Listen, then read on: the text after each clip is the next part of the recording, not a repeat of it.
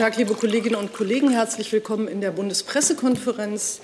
Herzlich willkommen dem Regierungssprecher Steffen Seibert sowie den Sprecherinnen und Sprechern der Ministerien. Alle, die uns an den Bildschirmen verfolgen, dies ist eine von Journalisten, nämlich dem Verein der Bundespressekonferenz, organisierten Pressekonferenz. Wir versuchen hier möglichst viele Fragen zu Gehör zu bringen und die Sprecher der Bundesregierung und der Ministerien und Sprecherinnen sind unsere Gäste und wir freuen uns natürlich darüber, dass Sie das auch in diesen Zeiten sind.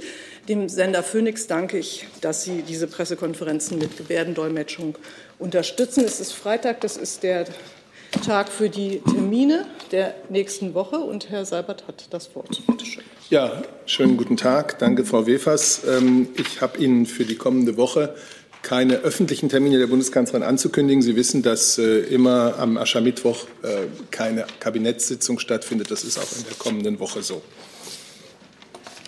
Hey Leute, Thilo hier. Unsere naive Arbeit in der Bundespressekonferenz und unsere wöchentlichen Interviews, die sind nur möglich, weil ihr uns finanziell unterstützt. Und damit das so bleibt, bitten wir euch, uns entweder per Banküberweisung oder PayPal zu unterstützen.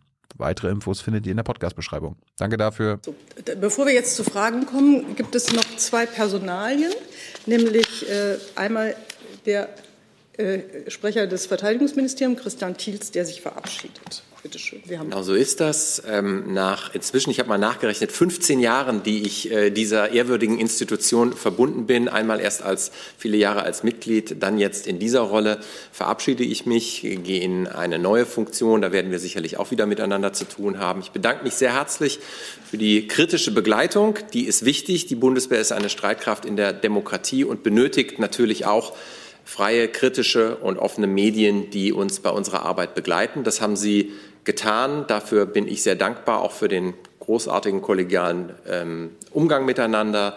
Bewahren Sie sich das. Diese Institution hier ist ein absoluter Brillant, ein Schätzchen, den man auf jeden Fall ähm, weiter erhalten muss. Und ähm, das wünsche ich mir auch, auch als Staatsbürger. Und äh, danke Ihnen nochmal sehr herzlich für die Zusammenarbeit. Vielen Dank, Herr Thiels. Vielen Dank auch äh, für die Worte. Wir versuchen hier die Fahne hochzuhalten. Wir hier, die wir das ehrenamtlich machen, das kann man vielleicht an dieser Stelle auch mal sagen, äh, die die Pressekonferenzen hier moderieren, sind im Vorstand und der Vorstand arbeitet ehrenamtlich dieses Vereins. Ihnen alles Gute für den weiteren Lebensweg. Ich habe gehört, es stehen interessante Aufgaben bevor und wir werden uns dann bald in anderer Funktion, also Sie jedenfalls in anderer Funktion, wiedersehen. Alles Gute wünsche ich. Vielleicht bleiben Sie im Moment noch sitzen, weil es gibt noch eine weitere Personalie vom Bundesministerium für Arbeit und Soziales. Stellt sich Frau Parissa Chageri als neue Sprecherin vor und hat ebenfalls das Wort. Hallo, mein Name ist Parissa Chageri. Ich bin Germanistin und war lange Jahre bei der Bundesagentur für Arbeit tätig in ganz unterschiedlichen Bereichen, lange operativ ähm, im Projektmanagement und im Pressebereich. 2018 bin ich nach Berlin ins BMAS gewechselt und habe dort erstmal auf der Fachebene mitgewirkt und seit letztem Jahr verstärke ich das Pressereferat und freue mich jetzt auf die Zusammenarbeit mit Ihnen. Liebe Frau Chagiri, alles Gute auch Ihnen für den Start. Sie sind ja voll in der Materie drin, wie ich jetzt gehört habe. Äh, und ich äh, hoffe, dass es Ihnen dann genauso gut geht wie Herrn Thiels, der so wunderbar von der Zeit gesprochen hat. Sie bekommen von mir jetzt noch ein kleines Starterpaket. Da sind die Regeln der Bundespressekonferenz einmal zusammengefasst schriftlich und ein Mitgliederverzeichnis, damit Sie uns auch alle gut erreichen können. Gerne, danke.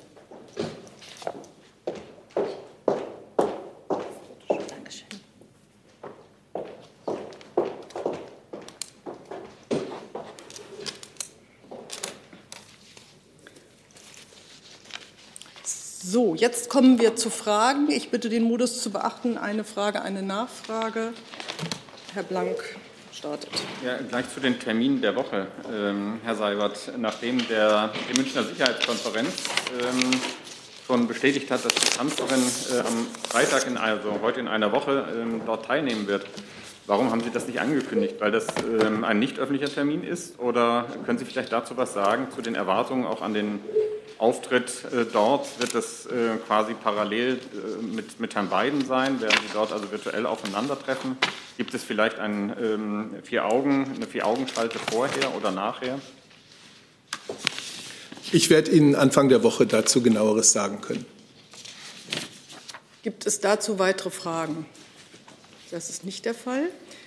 Dann geht es weiter mit Herrn Sauer zum Beispiel.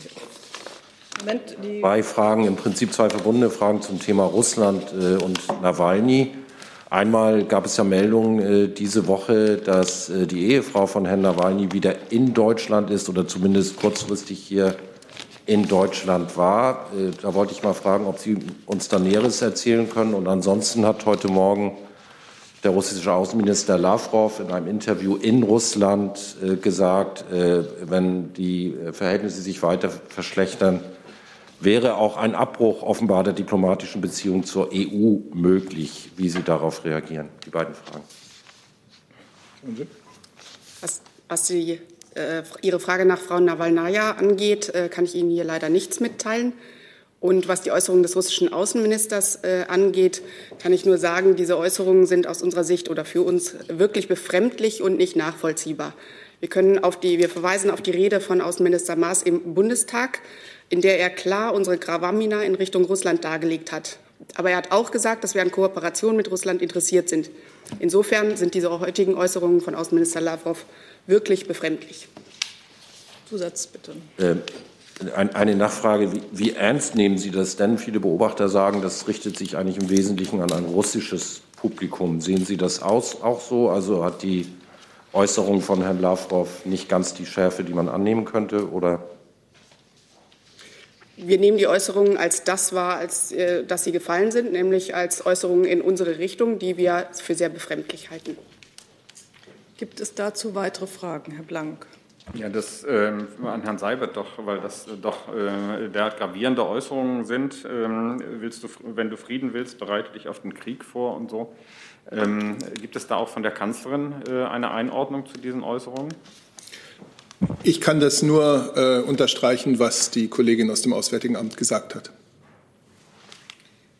Gibt es weitere Fragen zum Komplex Russland? Das scheint mir nicht der Fall zu sein. Dann im, im, weitesten Sinne, haben Sie noch, haben Sie noch ähm, Ton?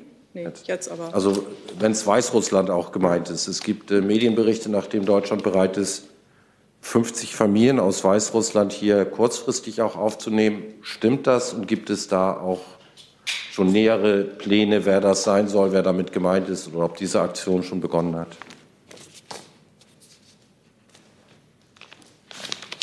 Diese Meldung kann ich bestätigen. Ähm, Details kann ich an dieser Stelle allerdings noch nicht äh, bekannt geben. Gut, gibt es dazu weitere Fragen? Das scheint mir nicht der Fall zu sein. Dann habe ich Herrn Jessen mit einer anderen Frage. Ja, die Frage geht ans Gesundheitsministerium. Herr Kautz, geht um die Erstattung äh, oder Bezahlung von Masken, die äh, für Bedürftige in Apotheken abgeholt werden können. In der Vergangenheit äh, waren das oder sind das wohl 6 Euro pro Maske, die die Apotheke erhalten. Neue Verordnung sagt, denke ich, 3,50. Im Einkaufspreis liegen die deutlich unter äh, einem Euro. Man bekommt sie auch als Kunde im Einzelhandel für unter einem Euro. Das ist ja eine Form von Wirtschaftssubventionierung der Apotheken. Ist die, halten Sie die wirklich für angemessen? Herr Jessen, äh, Sie haben es ja selber gesagt, dass wir den Preis äh, reduziert haben, äh, aus gutem Grund, weil es in der Tat so ist, dass ähm, der Preis gesunken ist, der Marktpreis gesunken ist. Da drin sind natürlich auch noch Beschaffung, Betriebskosten, Beratung und in der Tat, wir halten diesen Preis für angemessen. Ähm, aber wir gucken uns natürlich genau die Marktentwicklung weiterhin an. Wäre es nicht sinnvoller zu sagen, man gibt Kunden oder Bedürftigen die Möglichkeit, die Masken dort zu holen, wo sie sie bekommen können? Denn also eine Beratung, ich habe selber auch Masken geholt.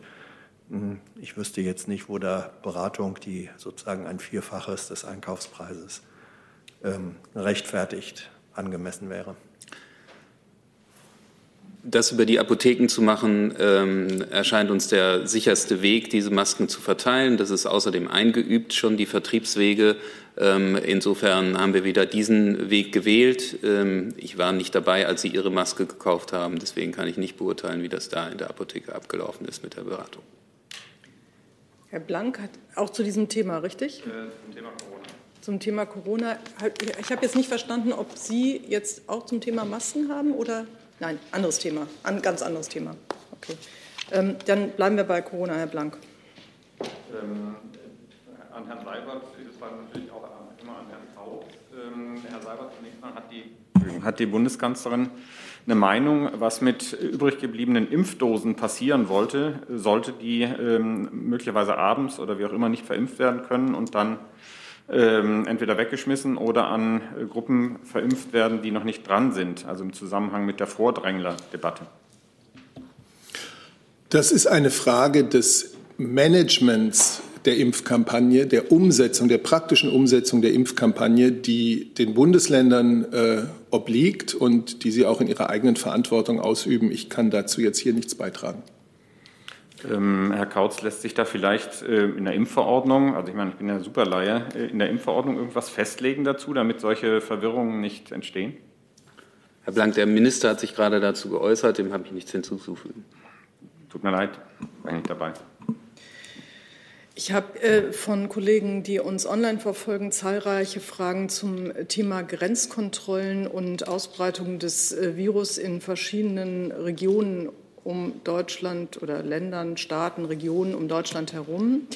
Ähm, ich beginne mal mit einer, beginne mit einer Frage des Kollegen äh, Christoph Reichmuth von der Mediengruppe Schweiz, ähm, der die Frage an den Sprecher des Innenministers, also Herrn Alter und Herrn Seibert, richtet. Mindestens jede fünfte Neuansteckung mit dem Coronavirus in der Schweiz geht nach ähm, Angaben von Experten auf Virusmutationen zurück. Plant die Bundesregierung auch die Schweiz wie Tirol und Teile Tschechiens zu einem Virusmutationsgebiet zu erklären mit entsprechenden Maßnahmen an den Grenzen. Und äh, Ninon Renault von Les Echos fragt, wird eine Verstärkung der Kontrollen an der französischen Grenze geprüft, da im Departement Moselle äh, viele Fälle von brasilianischen und äh, südafrikanischen Varianten des Virus äh, kursieren oder aufgetaucht sind.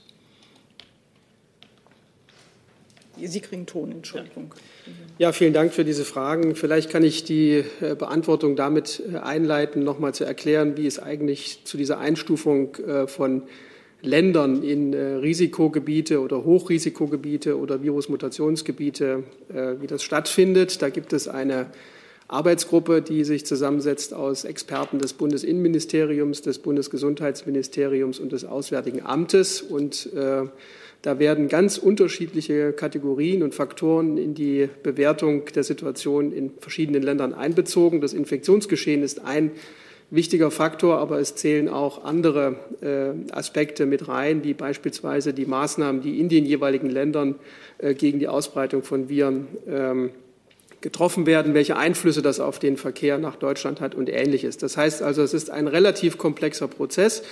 Ähm, und äh, wie Sie mitbekommen haben, hat dieses Expertengremium gestern zusammengesessen äh, und einen entsprechenden Vorschlag gemacht, nämlich Tschechien und das Bundesland Tirol in Österreich und auch die Slowakei in die Kategorie der Virusmutationsgebiete einzustufen. Ähm, darüber hinaus gibt es im Moment keine konkreten Überlegungen. Das heißt also, die Schweiz und Frankreich wäre mir nicht bekannt, äh, ob das jetzt eine unmittelbare äh, Veränderung der Situation bevorsteht. Aber ich weiß nicht, ob das BMG vielleicht noch Ergänzungen dazu hat.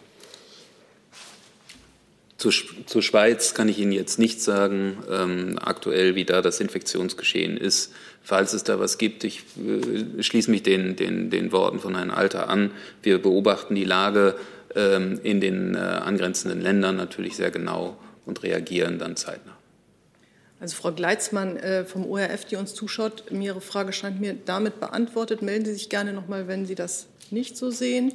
Und äh, Sabine äh, am Orde von der Taz äh, fragt noch zu den Grenzkontrollen, äh, ob dies innerhalb der EU abgesprochen sei. Zunächst einmal ist äh, für alle Beteiligten klar, Binnengrenzkontrollen innerhalb Europas sind immer Ultima Ratio. Ähm, sie werden eingeführt oder diese Entscheidungen, die sich darauf beziehen, werden getroffen in größtem Verantwortungsbewusstsein, insbesondere auch dahingehend, was Europa für uns bedeutet, nämlich unter anderem kontrollfreies Reisen. Ähm, dennoch sehen wir gerade in Tschechien, in einigen Landkreisen und auch in Österreich, im Bundesland Tirol derzeit erhebliche Inzidenzwerte und ähm, es gibt auch äh, das Vorkommen von unterschiedlichen Virusmutationen. Also die Inzidenz äh, unterscheidet sich zu den in Deutschland angrenzenden Landkreisen ganz erheblich. Und deswegen ist es aus unserer Sicht notwendig, äh, diese Maßnahmen in Ergänzung zu dem einzuleiten, was auch in Österreich und in Tschechien selbst ja schon getan wird. Es gibt ja dort Landkreise, die auch von den jeweiligen Regierungen ähm, mit entsprechenden Maßnahmen, Ausgangs- oder Ausfahrtsbeschränkungen belegt sind. Und das ist sozusagen durch die Grenznähe eine ergänzende Entscheidung. Diese Entscheidung wurde sehr umfangreich abgestimmt äh, mit den betroffenen Ländern äh, und sie wird natürlich auch äh, der Europäischen Kommission und allen anderen Mitgliedstaaten der EU mitgeteilt werden. Herr Geers vom Deutschlandfunk äh, fragt noch ergänzend, ob Ausnahmen vorgesehen sind, zum Beispiel um Lieferketten nicht zu unterbrechen. Die Ausnahmetatbestände werden sehr eng begrenzt sein, äh, denn es geht ja um eine erhebliche Infektionsgefahr, äh, die hier besteht, äh, die es rechtfertigt oder die es aus unserer Sicht erforderlich macht, ähm, ein verstärktes Kontrollregime an diesen Grenzen äh, einzusetzen. Ähm, Im Moment findet innerhalb der Bundesregierung eine Abstimmung dazu statt, welche Ausnahmen es geben soll. Äh, Sie wissen, dass wir in Bezug auf andere Mutationsgebiete, beispielsweise Portugal, Großbritannien, Südafrika, eine Corona-Schutzverordnung bereits in Kraft haben, die einen entsprechenden Ausnahmekatalog enthält. Und wir ähm, BMI-seitig gehen wir im Moment in die Gespräche mit der Zielrichtung, dass wir uns möglichst an diesem Ausnahmekatalog auch für den grenzüberschreitenden Individualverkehr an den äh, Landgrenzen orientieren. Aber Entscheidungen dazu sind nicht getroffen. Das äh, muss man den Gesprächen äh, jetzt noch, muss man die Gespräche jetzt noch abwarten. Ähm, in der Corona-Schutzverordnung, das ist vielleicht noch eine Ergänzung, wenn Sie da nachlesen, können Sie erkennen, dass für den Lieferverkehr und auch für Personal, das im Gesundheitswesen tätig ist, entsprechende Ausnahmetatbestände vorgesehen sind zu diesem Thema auch. Ja, Boris Herrmann von der Süddeutschen. Herr Alter, meine Frage nach den äh, Ausnahmen, den Gruppen von Reisenden für die Ausnahmegelder hat sich dann erledigt. Aber ich hätte noch eine andere Frage. Ähm, werden die Maßnahmen zwischen den Ressorts denn wieder im beschleunigten Umlaufverfahren äh, abgestimmt und wenn ja, bis wann? Also zunächst einmal ist ja die äh, Entscheidung, äh, Binnengrenzkontrollen wieder einzuführen, eine Entscheidung, die der Bundesinnenminister trifft. Äh, die, die, Grundentscheidung ist gestern gefallen und die Abstimmung innerhalb der Regierung erfolgte dementsprechend zuvor. Ähm, und äh, das, was jetzt abgestimmt wird, sind in der Tat die Ausnahmetatbestände ähm, in der Regierung, weil es da in den jeweiligen Ressorts natürlich auch unterschiedliche Perspektiven und Interessenlagen gibt. Ähm, wie das technisch jetzt ablaufen soll, äh, das kann ich Ihnen im Moment nicht sagen, aber es ist jedenfalls klar, dass diese Entscheidung getroffen werden muss vor dem Inkrafttreten der Maßnahmen äh, in der Nacht von Samstag auf Sonntag. Ab Sonntag 0 Uhr sollen die Maßnahmen greifen. Ähm, Frau Gleitzmann vom ORF fragt, ob es äh, schon eine Bilanz gibt seit der Einführung gestern, die Sie uns mitteilen könnten. Wie ich gerade sagte, ähm, die Maßnahmen greifen ja erst ab kommenden Sonntag. Insofern kann man sie heute auch noch nicht bilanzieren. Ich ähm, mache das hier manchmal auch der Vollständigkeit halber. Ähm, so, jetzt geht es äh, weiter mit Herrn Jessen auch zu diesem Thema. Ja, äh, Frage auch ans äh, BMI. Äh, Reisemobilität durch Profifußball. Nach dem RKI-Befund äh, gilt ganz Ungarn als Risikoland. In der nächsten Woche spielen, ich glaube, Leipzig äh, und Gladbach in Budapest. Was bedeutet es dann für die Rückreise dieser Mannschaften nach Deutschland? Na, zunächst einmal ist es so, das haben wir, glaube ich, aber auch schon häufiger deutlich gemacht, es gilt für alle gleichermaßen das Grundprinzip, jede vermeidbare Reise soll vermieden werden. Äh, und das gilt für jeden Bürger, für jedes Unternehmen und auch für Fußballvereine. Ähm, die Reise nach Budapest ist nicht äh, durch Regelungen, die wir in Deutschland in Kraft gesetzt haben, in irgendeiner Weise verboten. Ähm, Ungarn ist im Moment nicht äh, als Virusmutationsgebiet eingestuft, ähm, aber es gelten natürlich bei der Rückkehr nach Deutschland auch für, den, äh, für die entsprechenden Fußballvereine die Regelungen, also die äh, Testregime, die Quarantäneregime, die ausnahmslos umzusetzen sind. Ich hatte mich darauf bezogen, dass, soweit ich weiß, das RKI Ungarn insgesamt als Corona-Risikogebiet äh, ausgewiesen hat. Ja, aber äh, nicht als Mutationsgebiet. Genau. Und Sie sprechen jetzt nur über die Mutationsgebiete. Naja, also das, man muss eben diese Systematik vor Augen haben bei äh, diese ganz strengen Beförderungsverbote und auch strengen Einreiseverbote äh, wenn man sie so nennen will, gelten ja insbesondere bei den Virusmutations- oder Virusvariantengebieten.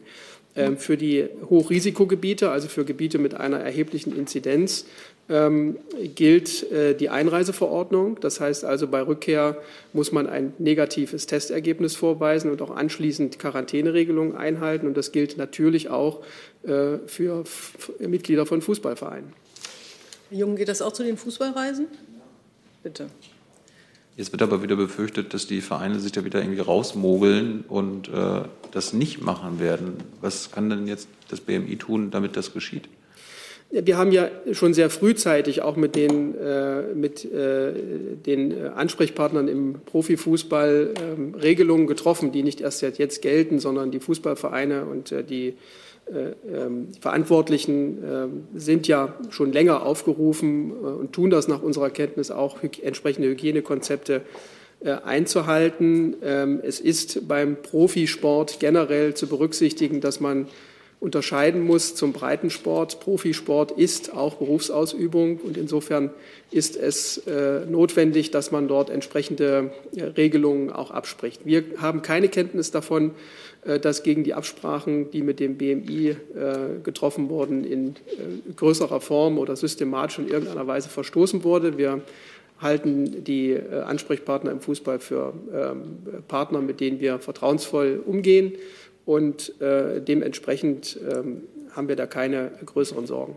Aber nach der Logik, wenn diese beiden Vereine nächste Woche unter der Woche in Budapest spielen, dann können sie am Wochenende nicht Bundesliga spielen, weil sie die Quarantänepflichten einhalten müssen, wie Sie gerade gesagt haben. Habe ich Sie richtig verstanden? Das kommt natürlich darauf an, ob und inwieweit während der Reise und auch vor der Reise schon Quarantäneregelungen berücksichtigt werden. Also wenn eine Fußballmannschaft sich schon vor Abreise äh, eine gewisse Zeit äh, in einem eng begrenzten äh, Kreis aufhält und gewissermaßen in Quarantäne sich schon befindet und dann auch ständig getestet wird, ist das eine andere Situation, als wenn jemand als Tourist plötzlich irgendwie ins Ausland fährt und dann zurückkommt. Aber wenn man gegen eine andere Mannschaft spielt, dann ist doch, dann ist doch keine Quarantäne mehr gewährleistet. Gut, die Regelungen gelten, äh, die deutschen Regelungen gelten für deutsche Vereine. Andere Staaten haben äh, auch Regelungen in Kraft gesetzt. Äh, und da muss man schauen, wenn Infektionsfälle auftreten, dann müssen die auch entsprechend behandelt werden. Und es darf natürlich auch nicht zur Verletzung von Vorschriften kommen, die bei uns in Deutschland gelten. Ich habe das gesagt, es gilt auch für die Vereine. Gut, Fußball sehe ich jetzt nicht mehr, aber Grenzkontrollen äh, weiter, Herr Wackett. Ja, da muss ich nochmal zurückkommen auf das Thema, was wir eben hatten. Äh, Lieferketten. Ähm, ich habe es so verstanden jetzt, aber korrigieren Sie mich, dieser Ausnahmekatalog äh, soll ja eng begrenzt werden, wie Sie sagen. Und ähm, das heißt also, die Testpflicht bleibt auf jeden Fall. Die gilt ja auch für die Inzidenz über 200 ne, in diesen Regionen, bei den Mutationsgebieten ja auch. Also auch für Lkw-Fahrer. Ähm, wir wissen ja, wir hatten ja ein ziemliches Chaos, als das eingeführt wurde am Ärmelkanal zwischen Frankreich und Großbritannien. Jetzt gibt es da Impfzentren. Gibt es dann irgendeine Strategie? Wenn Sie das Mikrofon ein bisschen an sich ja. ranziehen, dann ist es besser zu verstehen. Noch? Ja, okay. Ähm, also Frage ist, welche Impfstrategie haben Sie denn an den Grenzen? Und das wäre jetzt eigentlich eine Frage auch, die ans Verkehrsministerium, ich weiß nicht, ob das da ist, geht. Denn ich meine, sonst haben wir das gleiche Chaos, wie wir am Ärmelkanal hatten.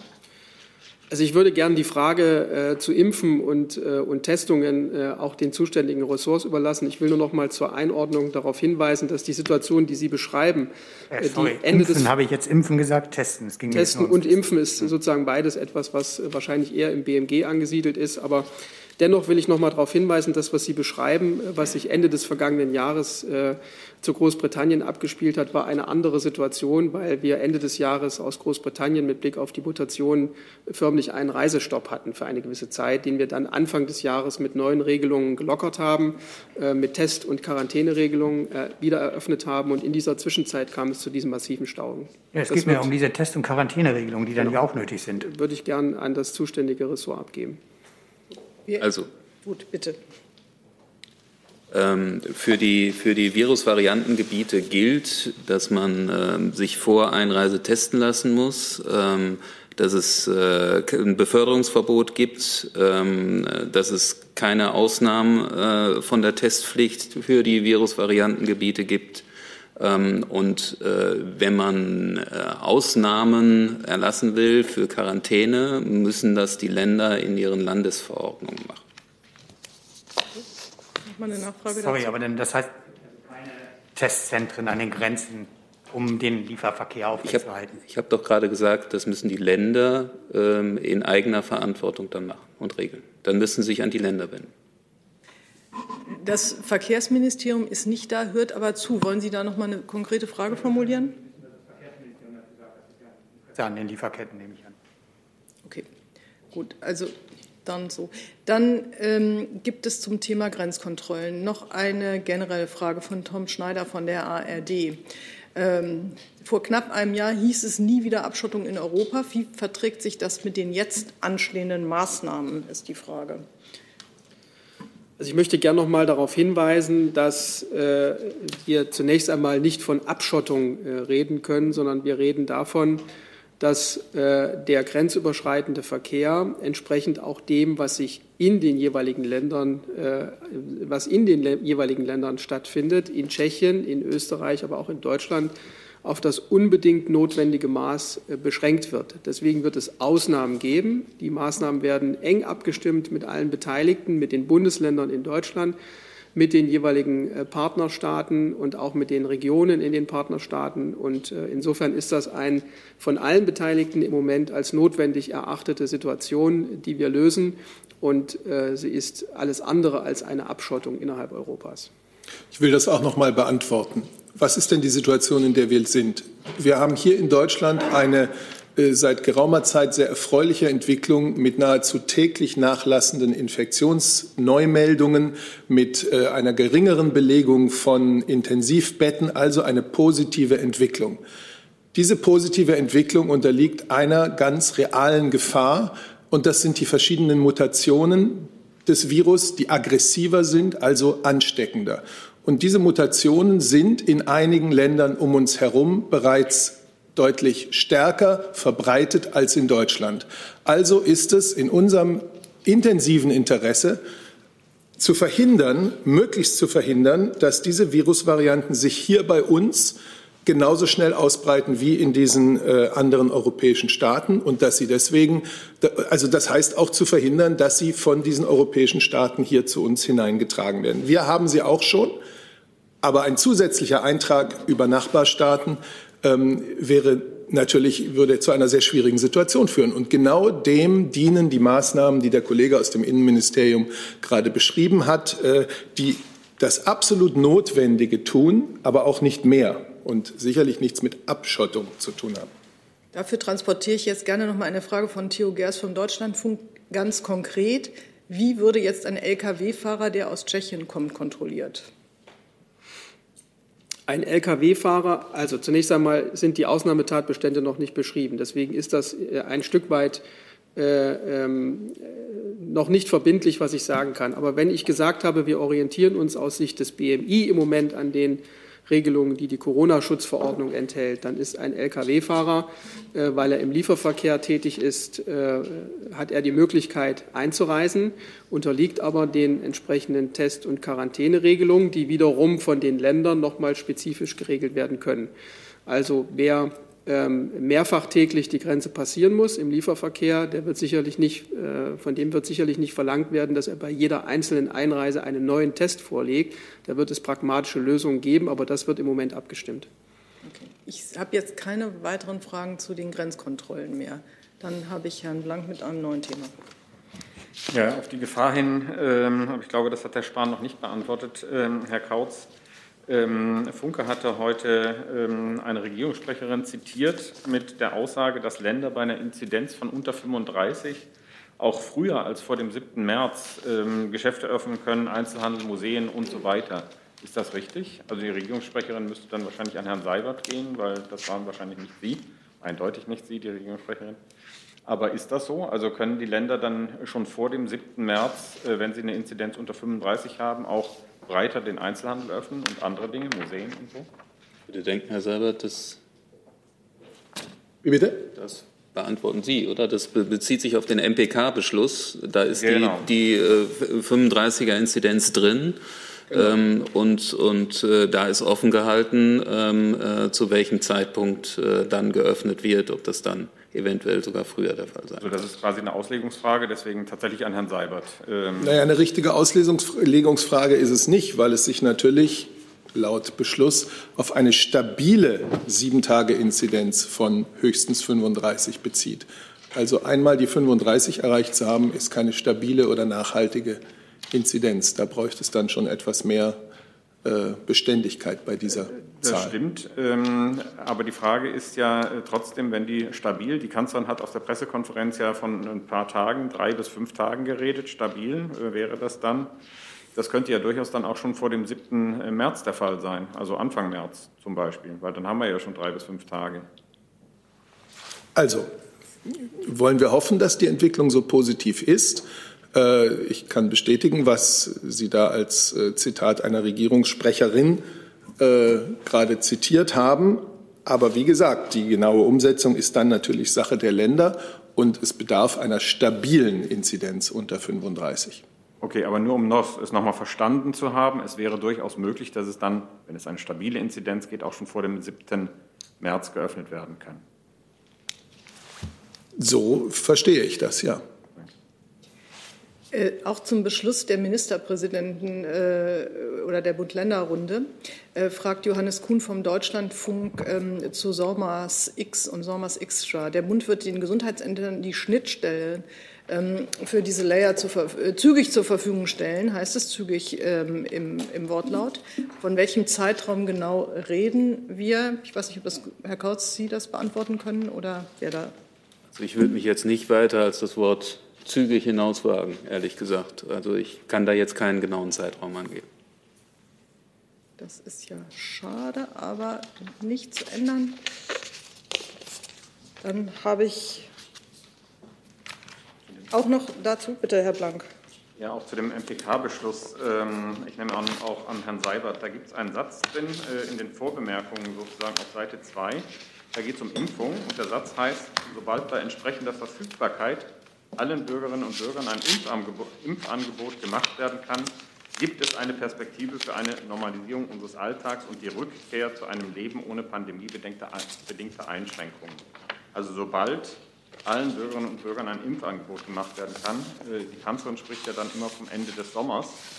Das heißt, müssen sich die Menschen in Deutschland darauf einstellen, dass bis Ende des Sommers äh, auf jeden Fall noch ähm, gravierende Einschränkungen gelten werden.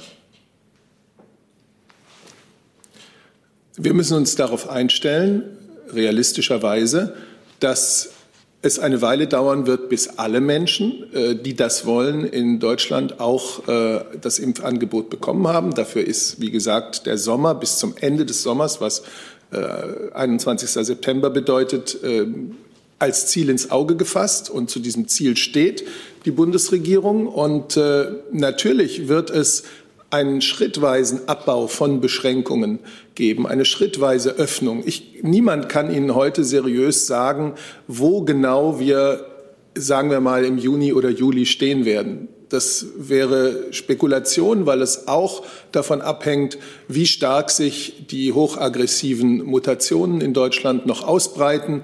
Es hängt davon ab, ob es ähm, Probleme, die wir jetzt noch nicht absehen, äh, bei der Belieferung von Impfstoffen geben könnte. Ähm, da gibt es Unwägbarkeiten. Und deswegen ist es, glaube ich, klug, sich realistisch darauf einzustellen, dass schon mit dem zweiten Quartal äh, vieles, äh, dadurch, dass sehr viel mehr Menschen geimpft werden können, einfacher wird, dass wir jetzt ja auch äh, konkrete Inzidenzwerte benannt haben, ab, dem, äh, ab denen stufenweise Öffnungen möglich sind. Darüber haben wir gerade gesprochen. Aber wie gesagt, es wird ein stufenweises, ein schrittweises Vorgehen geben. Und auch immer eines, dass das umsichtig ist, um eben durch eine Öffnung, durch eine Aufhebung von Restriktionen nicht zu riskieren, dass die Zahlen gleich wieder in die Höhe schießen und möglicherweise neue Maßnahmen notwendig machen. So, ich habe jetzt noch ähm, zwei Fragen ähm, zum Thema Wirtschaftshilfe oder beziehungsweise eine Frage, die sich an äh, zwei Ministerien richtet, nämlich das Wirtschaftsministerium und das Finanzministerium. Äh, von Tom Schneider vom ARD Hauptstadtstudio. Ich beginne mal mit dem Wirtschaftsministerium, weil das schon platziert ist, Frau Dr. Baron. Ähm, es heißt gelegentlich, die Vorgaben aus dem Finanzministerium seien zu kompliziert, um die Hilfen schnell auszahlen zu können und werden aus, äh, werden aus Sicht des Wirtschaftsministeriums hier vom Finanzministerium zu bürokratische Vorgaben gemacht. Wobei, die möchten Sie ja vielleicht auch hören, die Frage.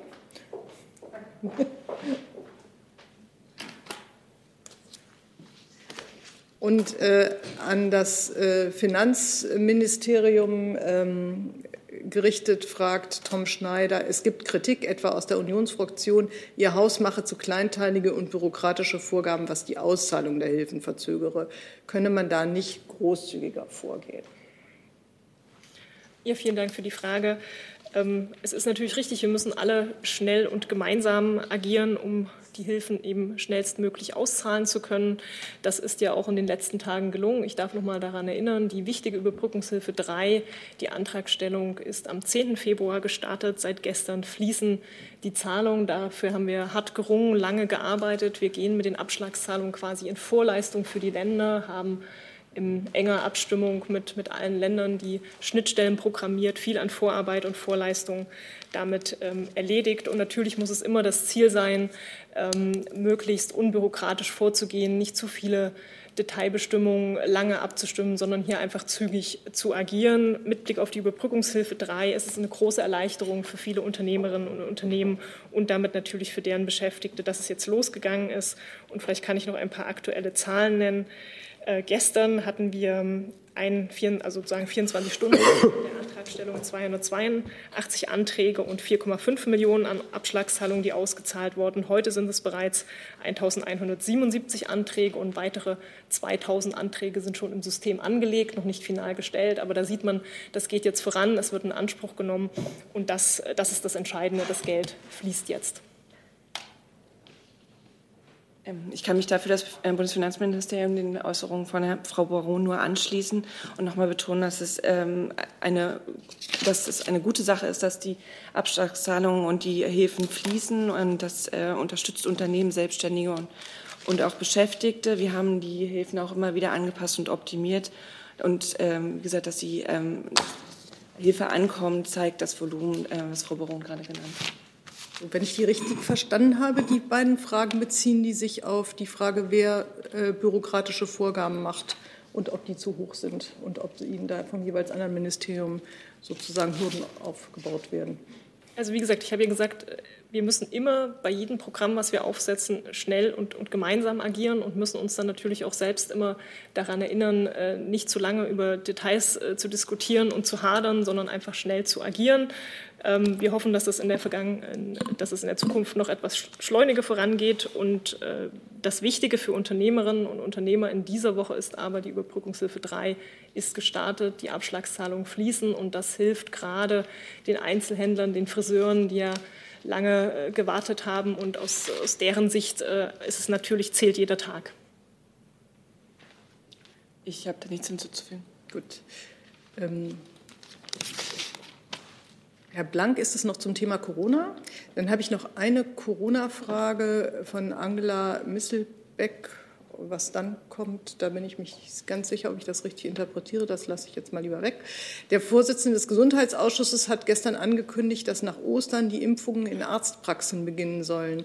Äh, die KBV fordert das noch früher. Wie steht das Bundesgesundheitsministerium dazu und wie weit sind die Vorbereitungen für die dafür nötigen Impfverordnungen einschließlich Impfhonorare im Gesundheitsministerium dazu gediehen? Das hatten wir, glaube ich, Ansatz vom Tenor auch in der Pressekonferenz, äh, die mit Herrn Minister Spahn hier vor einer Darauf würde ich auch verweisen wollen. Gut, da müssten Sie noch mal gucken, Frau Mistelbeck, ob Sie damit weiterkommen. So, jetzt habe ich äh, dazu noch, noch zu Corona, Herr Wacker, Entschuldigung, zum Impfen. Ja, gerne. Okay, äh, eine Frage nochmal, die habe ich ja schon leider mehrfach gestellt, aber vielleicht gibt es jetzt eine Antwort. Ähm, die zweite Tranche der BioNTech-Pfizer-Lieferung. Ähm, da soll bereits im zweiten Quartal von 75 Millionen Dosen ausgeliefert werden. Lässt das nicht nur den Schluss zu, dass die erste Tranche bis dahin komplett dann geliefert ist? Nein, das ist Add-on. Das verstehe ich nicht. Dann kann ich Ihnen gerne die äh, Tabellen zukommen lassen. Nein, ich meine, es gibt die, die erste ist in Ich glaube, das hatten wir schon tausendmal hier. Ähm, aber ich kann Ihnen gerne die Tabellen zukommen lassen, dann können wir es klären. Können wir gerne bilateral. Für das gesamte erste, Quartal, für das gesamte erste Halbjahr. Okay, wenn Sie Ja. das sagen, gut. Dann klärt sich das ähm, auch. So, jetzt hat Herr Schneider noch mal nachgelegt ähm, zum Thema Wirtschaftshilfen. Am Dienstag gibt es ja einen Gipfel mit den Verbänden. Warum setzt man sich so spät mit den Unternehmen zusammen und richtet äh, und nicht schon längst? fragt er. Ja, ich kann das bestätigen. Wir haben eingeladen zu einem Wirtschaftsgipfel am kommenden Dienstag, am 16. Februar. Das heißt, es sind da alle äh, großen und relevanten Verbände vorbei, dabei. Über 40 Verbände sind eingeladen, um eben über die aktuelle Corona-Lage, die aktuelle Situation der Wirtschaft zu sprechen und natürlich auch über mögliche Öffnungsperspektiven.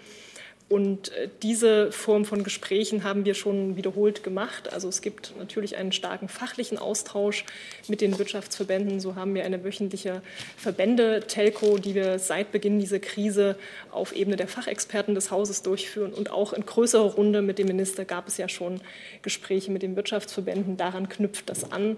Und jetzt in dieser Lage und der schweren Lage der, der Pandemie und, und der schweren Lage der Wirtschaft, in der wir uns jetzt befinden, ist es natürlich noch mal umso wichtiger, am kommenden Dienstag diesen Wirtschaftsgipfel stattfinden zu lassen. Dann sehe ich jetzt keine weiteren Fragen zu Corona. Dann hat Herr Jung eine Frage zu einem anderen Thema. Ich fange mal mit äh, dem Thema Lieferkettengesetz an, weil das am aktuellsten ist und wahrscheinlich die anderen Kollegen auch interessiert. Ähm, zu dieser Einigung, da würde mich interessieren, obwohl das jetzt dieses Jahr noch äh, verabschiedet werden soll und durch, auch durch, äh, durchs Kabinett und den Bundestag gehen soll, soll das Gesetz aber erst Anfang 2023 in Kraft treten. Wer ist dann auf diese Idee gekommen und warum?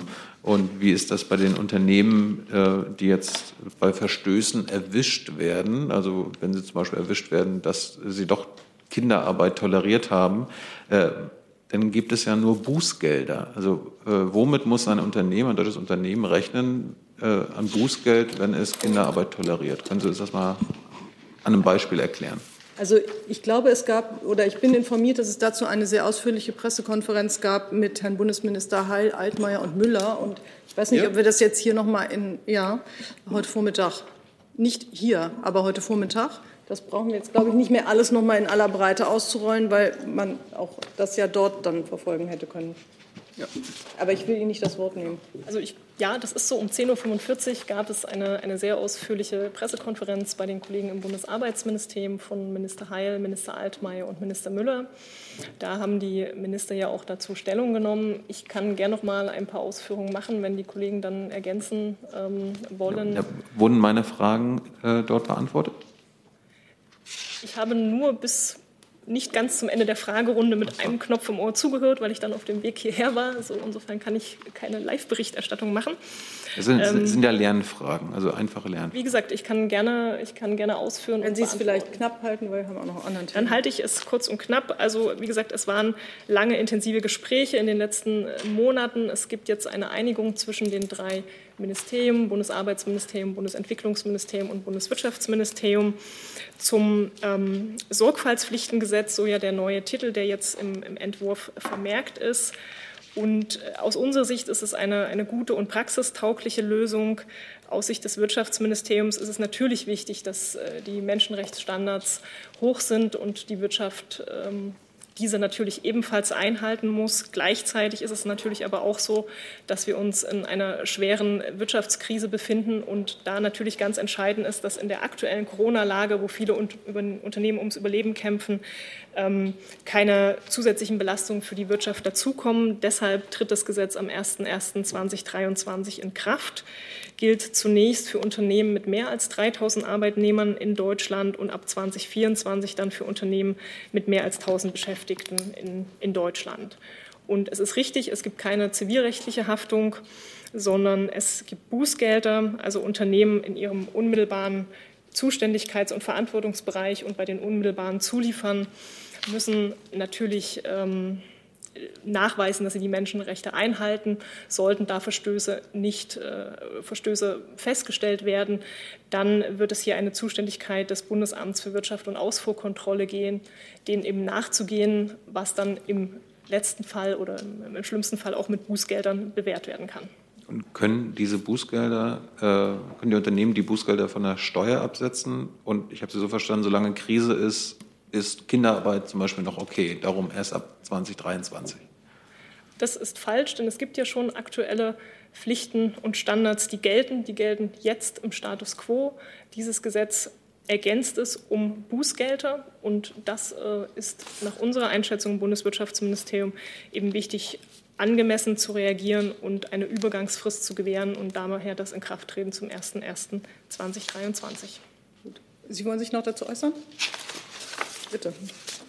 Aber ich bin ehrlich gesagt nicht dafür, dass wir hier eine Pressekonferenz, die ausführlich stattgefunden hat, es sei denn, Sie haben jetzt noch äh, hier noch mal nachbilden. Also dafür ist hier nicht der Ort dann. Ähm, ja, wir, aber es gibt Pressekonferenzen, die finden nicht hier statt und die kann, dann muss man die Fragen dort stellen. Also sonst kommen wir hier, kommen wir hier mit den Themen, anderen Themen nicht weiter. So. Ähm, ich habe jetzt noch Herrn Jessen auf der Liste, aber auch noch eine Frage von Christoph Schütz von der New York Times an Herrn Seibert.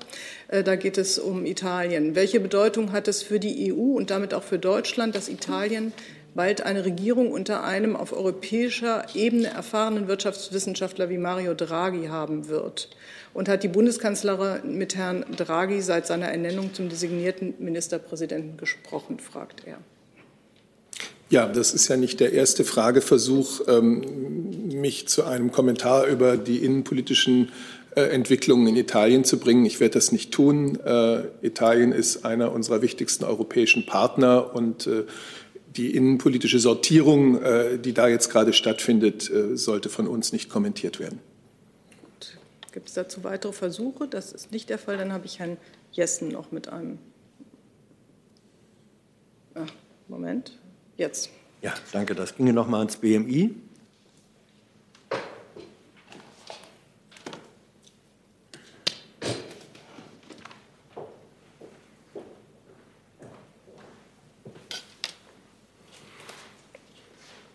Thema sind die Moria-Flüchtlinge, die im Moment so etwas aus dem Fokus äh, geraten. Ähm, Deutschland hat die Bereitschaft erklärt, nach dem Brand des Lagers, ich glaube, ungefähr 1550 Flüchtlinge aufzunehmen. Wie viele von denen sind äh, bislang eingetroffen in Deutschland? Nach meinen Informationen ist es noch nicht mal ein Drittel. Äh, können Sie die genaue Zahl nennen, Herr Alter? Und äh, wenn es nur ein Drittel ist, woran liegt das? Also zunächst einmal äh, kann ich Ihnen sagen, dass die Situation in Moria jedenfalls im Bundesinnenministerium nicht aus dem Fokus gerät. Äh, wir haben dort äh, Bereiche, unsere zuständigen äh, Abteilungen, die die Situation eng begleiten, auch wenn in der Öffentlichkeit in Deutschland über Corona gesprochen wird. Ähm, wir haben seit der Situation, die Sie alle kennen, im vergangenen Jahr ähm, regelmäßig Flüge nach Deutschland erlebt, immer im Rahmen der Möglichkeiten, unter, der, unter den Bedingungen auch, die uns Corona geben und äh, konnten mittlerweile feststellen, dass von den insgesamt 2750 Aufnahmezusagen ähm, mehr als 1500 in Deutschland schon angekommen sind. Also mehr als die Hälfte der Zusagen ist bereits realisiert. Ähm, und äh, da gab es ja unterschiedliche Kontingente. Und ich kann Ihnen die konkrete Zahl derer, die von den Familien, die bereits auf den griechischen Inseln als Schutz anerkannte, äh, nach Deutschland kommen sollten, die Zahl liefere ich gern nach, die habe ich jetzt nicht parat. Ähm, aber der Prozess geht voran und er entwickelt sich regelmäßig und stetig fort. Danke. Übrigens äh, der Hinweis oder die Anmerkung aus dem Fokus geraten, den habe ich nicht auf Sie bezogen, sondern eher selbstkritisch auf uns. Mir ist die Anmerkung aber wichtig, weil äh, natürlich äh, die Situation dort für die Betroffenen ähm, weiterhin belastend ist und wir unsere Zusagen äh, Stück für Stück einlösen. Herr Blank, war das auch zu diesem Thema? Zu einem anderen Thema. Dann habe ich Herrn Jung noch mal zu Nahost, glaube ich, wenn ich es richtig sehe. Das schließt nochmal an Montag an, Frau Sasse. Äh, Sie wollten uns noch sagen, wenn die Bundesregierung findet, dass äh, mutmaßliche israelische Kriegsverbrechen in den besetzten palästinensischen Gebieten nicht vom ICC geahndet und angeklagt werden sollen, welche Institution das dann sonst machen soll, aus Sicht der Bundesregierung. Herr Jung, ich wollte Ihnen das nicht sagen. Ich habe unser, unsere Haltung zum, zum, zur Entscheidung des ISTGH sehr deutlich gemacht am Montag und dazu ist dem jetzt nicht hinzuzufügen. Sie wollen uns nicht sagen, wer für israelische Kriegsverbrechen verantwortlich ist? Äh, Wie gesagt, ist, unsere Haltung von wissen Montag. Sie, wissen Sie das nicht oder suchen Sie noch nach einer Antwort? Also Herr Jung, vorhin hatten Sie den Minister gebeten, dass Sie ausreden dürfen. Dann wäre es vielleicht auch gut, wenn Sie andererseits andere Leute ausreden lassen würden. Herr Jung, wir haben unsere Haltung zur Entscheidung des Internationalen Strafgerichtshofs von vergangener Woche sehr deutlich gemacht, vergangenen Freitag, und dem ist an dieser Stelle nichts hinzuzufügen. So, möchten Sie noch mal eine Nachfrage stellen? Bitte schön. Das hatte ich ja verstanden. Ich habe es jetzt ja nicht auf den ICC bezogen, sondern weil Sie sagen, der ICC ist nicht für mutmaßliche israelische Kriegsverbrechen in den palästinensischen Gebieten zuständig, dann müssen Sie uns ja eine andere Institution nennen, die dafür zuständig sein soll aus Ihrer Sicht. Sie, Sie, Ihre Haltung wird ja nicht sein, dass Kriegsverbrechen nicht geahndet werden sollen. Das ist ja nicht äh, Linie der Bundesregierung. Also müssen Sie uns eine andere Institution nennen können. Die Linie der Bundesregierung habe ich Ihnen am Montag sehr deutlich zum Ausdruck gebracht und dem ist an dieser Stelle nichts hinzuzufügen. Gut. Gibt es dazu weitere Fragen? Das sehe ich nicht. Dann Herr Blank noch mal. Ähm, ja, ich hätte zwei Fragen, aber eins nach dem anderen. Also die erste an das Innenministerium. Ähm, der Bundesrat hat heute äh, den, die schärferen Regeln für den Zugriff auf Bestandsdaten nicht passieren lassen. Werden Sie jetzt oder wird die Bundesregierung jetzt den Vermittlungsausschuss äh, anrufen? Ähm, nach allem, was wir im Moment beurteilen können oder was ich hier vorläufig mitteilen kann, wird es wohl darauf hinauslaufen müssen. Ich, also Sie äh, prüfen kann, das noch, oder? Äh, ich, kann, ich kann keine verbindliche Antwort äh, dahingehend im Moment geben. Ähm, ich habe die Situation heute zur Kenntnis bekommen und aus dem, was ich hörte, ist das eine wahrscheinliche Option. Ob das so kommt oder das kann ich im Moment noch nicht verbindlich bestätigen. Hey Leute, hier ist Thilo von Jung und Naiv. Kurzer Hinweis von meiner Seite. Jung und Naiv gibt es nur durch eure Unterstützung und ihr könnt uns per Banküberweisung oder PayPal unterstützen. Danke dafür. So, gibt es noch Fragen zu anderen Themen? Herr Blank noch eine und Herr Jung noch eine. Dann Herr Jung. Ich habe noch mal eine äh, Frage zu Afghanistan und den Abschiebungen, Herr Alter. Panorama berichtet, dass mindestens fünf der 69 Afghanen, die an Herrn Seehofers 69. Geburtstag, worüber er sich ja sehr gefreut hatte, abgeschoben wurden nach Afghanistan, mittlerweile wieder zurückgekehrt sind nach Deutschland. Können Sie diese Zahl bestätigen? Und wie erklären Sie sich das, dass Sie Menschen nach Afghanistan abschieben, die mittlerweile wieder hier sind, und zwar rechtmäßig? Also zunächst einmal ist es so, dass es ja unterschiedliche äh, Wege gibt, auch legal nach Deutschland zu kommen. Das ist ja nun nichts Neues. Äh, Menschen, die sich im, Ausland befinden, können unter bestimmten Umständen auch äh, insbesondere unter Berücksichtigung der Regelungen, die relativ neu in Kraft gesetzt wurden, das Fachkräfteeinwanderungsgesetz etwa, ähm, haben sie auch Chancen, legal nach Deutschland zu kommen und dann hier ihren Weg zu gehen. Das muss man aber unterscheiden von ähm, dem, was wir auch vielfach feststellen, nämlich von einer äh, Migration, die auf der Grundlage von Asylgesuchen stattfindet. Also jemand, der nach Deutschland kommt und einen Asylantrag stellt, äh, wird in diesem Verfahren geprüft, beziehungsweise sein Anliegen wird geprüft und dann wird darüber entschieden, Und wenn dieses äh, Anliegen äh, im Hinblick auf das Asylgesuch negativ entschieden wurde, dann folgt in der Regel die Rückführung und nicht die Überführung in den, in den Arbeitsmarkt oder in einen legalen Aufenthalt. Und deswegen ist es durchaus vorstellbar, nicht nur in Bezug auf Afghanistan, dass Menschen, die in Deutschland ein Asylverfahren negativ durchlaufen haben, auf andere Weise über andere Rechtsgrundlagen später nach Deutschland kommen. Und zwar ganz legal. Das ist denkbar. Ich hatte gefragt, ob Sie die Berichterstattung bestätigen können, dass mindestens fünf dieser 69 wieder zurück in Deutschland sind. Und freut sich der Minister denn darüber?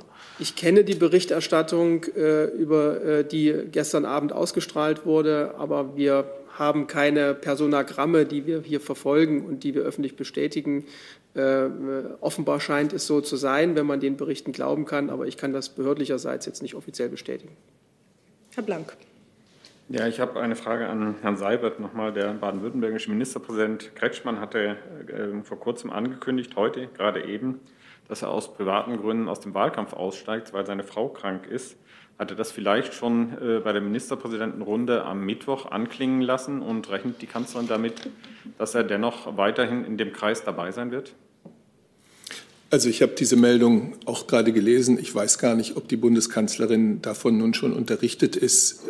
Sie wird das sicherlich mit, mit großem Bedauern und mit tiefer Sympathie für das Ehepaar Kretschmann hören und sie wird in Gedanken bei Ihnen sein. Und von hier aus gehen alle guten Wünsche an Frau Kretschmann, an ihren Mann, den Ministerpräsidenten und an die ganze Familie. So, ich sehe jetzt hier keine weiteren Fragen mehr. Ähm, Frau Thomas, die Corona-Thema sind wir jetzt schon durch. Das kommt etwas zu spät. Wir sind auch mit der Zeit äh, am Limit. Ich danke allen, die gekommen sind zu dieser Pressekonferenz, Fragen gestellt haben und Fragen beantwortet haben und schließe die Pressekonferenz.